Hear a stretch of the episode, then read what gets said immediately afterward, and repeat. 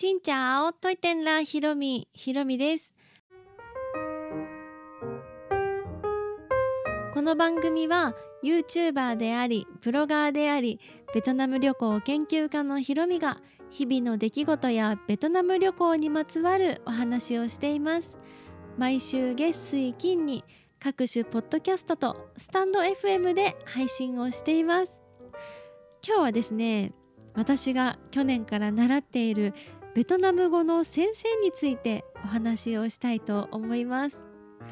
私は去年の10月かなからベトナム語のオンラインのレッスンを始めました。始めた当初はベトナム語が全くわからない状態でもうこんにちはありがとうぐらいしか言えない状態だったんですが今はなんとなくねこう考えながら時間を使いながら簡単な自己紹介を絞り出せるかもしれないぐらいの レベルになってきまして。で来月から先生が変わるんです。今までは日本語をねとても堪能な日本に留学経験の留学じゃないなお仕事で来られたことがある感じの日本語も上手でもちろんベトナム語もねたくさん教えてらっしゃるので教え方もとてもお上手でいつも楽しいって思っているようなレッスンをしてくださる先生なんですが来月からは、まあ、どんな先生かねまだレッスン受けてないのでわからないんですがベトナム語しか話せない日本語を話さない先生に変わります。もうね今まではですね本当に分かんなかったら「えそれ何の意味ですか?」とか「ちょっと分かんない」とか「なんとかですよね」とか結構ね日本語で言っちゃっててその日本語もね先生理解してくれていろいろ教えて教えてくれていたんですがこれからは分かんないことがあってもベトナム語でしか聞けない、うん、だから今のね先生にもし分かんなかったらここ分かりませんとかゆっくりもう一回言ってくださいみたいなこの言葉言ったらいいよって教えていただいたのでまあそうやってね最初は探り探りでいこうかなと思っているんですが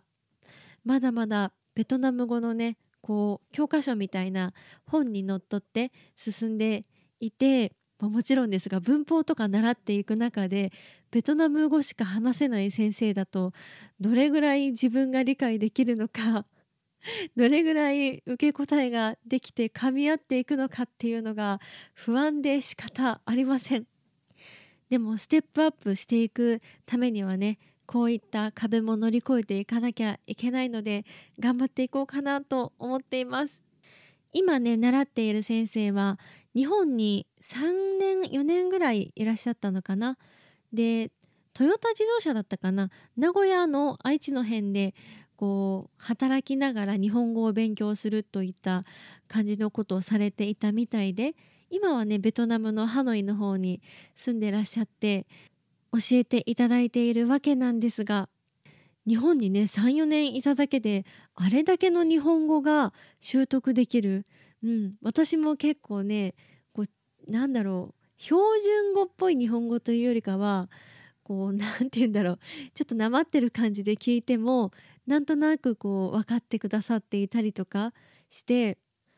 オンラインだから画面越しということでちょっとね遠さみたいなのを感じるのかななんて最初思ってたけど全くそんなことがなくってまるで対面しているかのような感じでレッスンを受けることができています。最初の方はちょっとスカイプのスカイプでやってるんですけどねスカイプの調子なのかなんか電波の調子なのかわかんないけどちょくちょく止まることが あったりして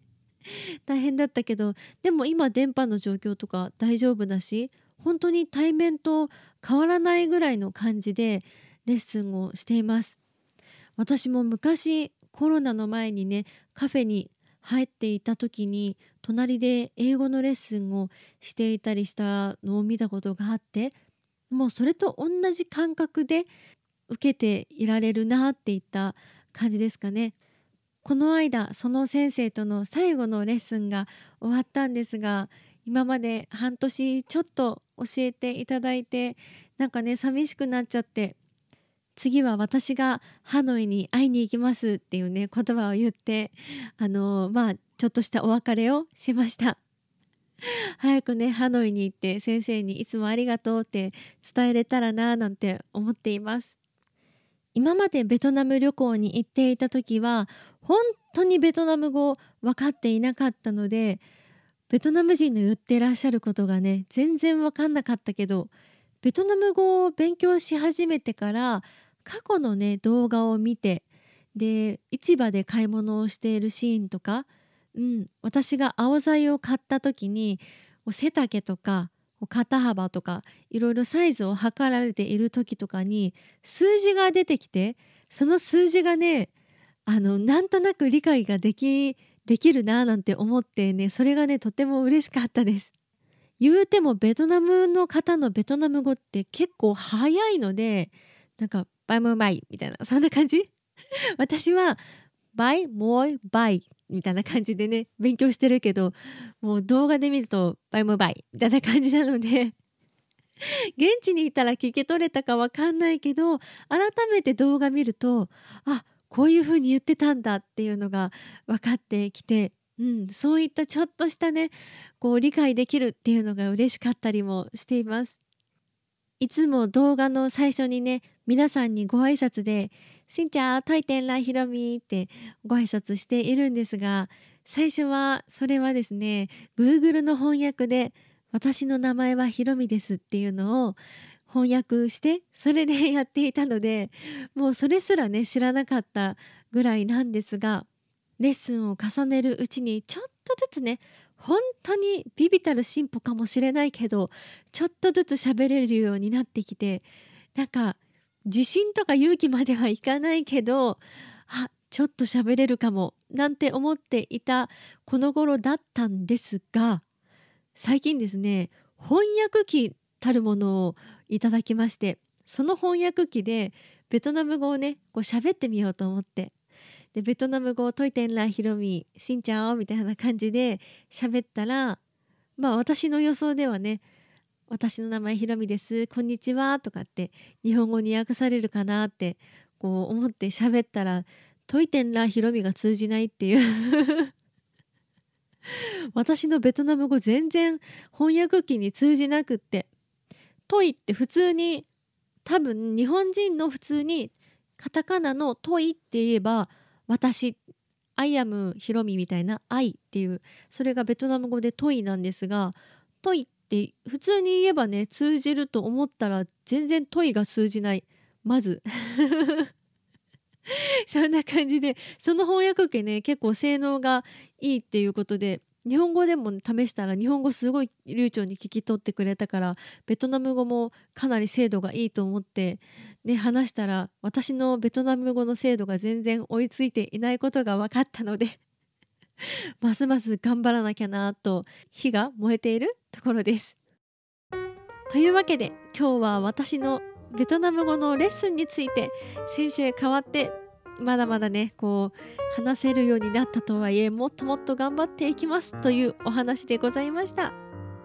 この配信は毎週月水金各種ポッドキャストとスタンド FM で配信をしています。日々の出来事やベトナム旅行やベトナム YouTube についてまた皆さんからいただいたお便りについてもお話をしています。お便りフォームからスタンド FM の方はレターから質問やメッセージやこんなことお話ししてほしいなどありましたら送っていただけたら嬉しいです。それではまた次の配信でお会いしましょう。変がプラン